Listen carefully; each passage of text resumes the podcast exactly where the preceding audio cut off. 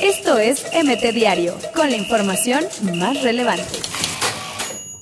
Chivas en racha y con dos penales golea 3 a 0 al Atlético de San Luis. La selección de fútbol de México Sub-22 rescata el bronce en Panamericanos tras vencer 1 a 0 a Uruguay.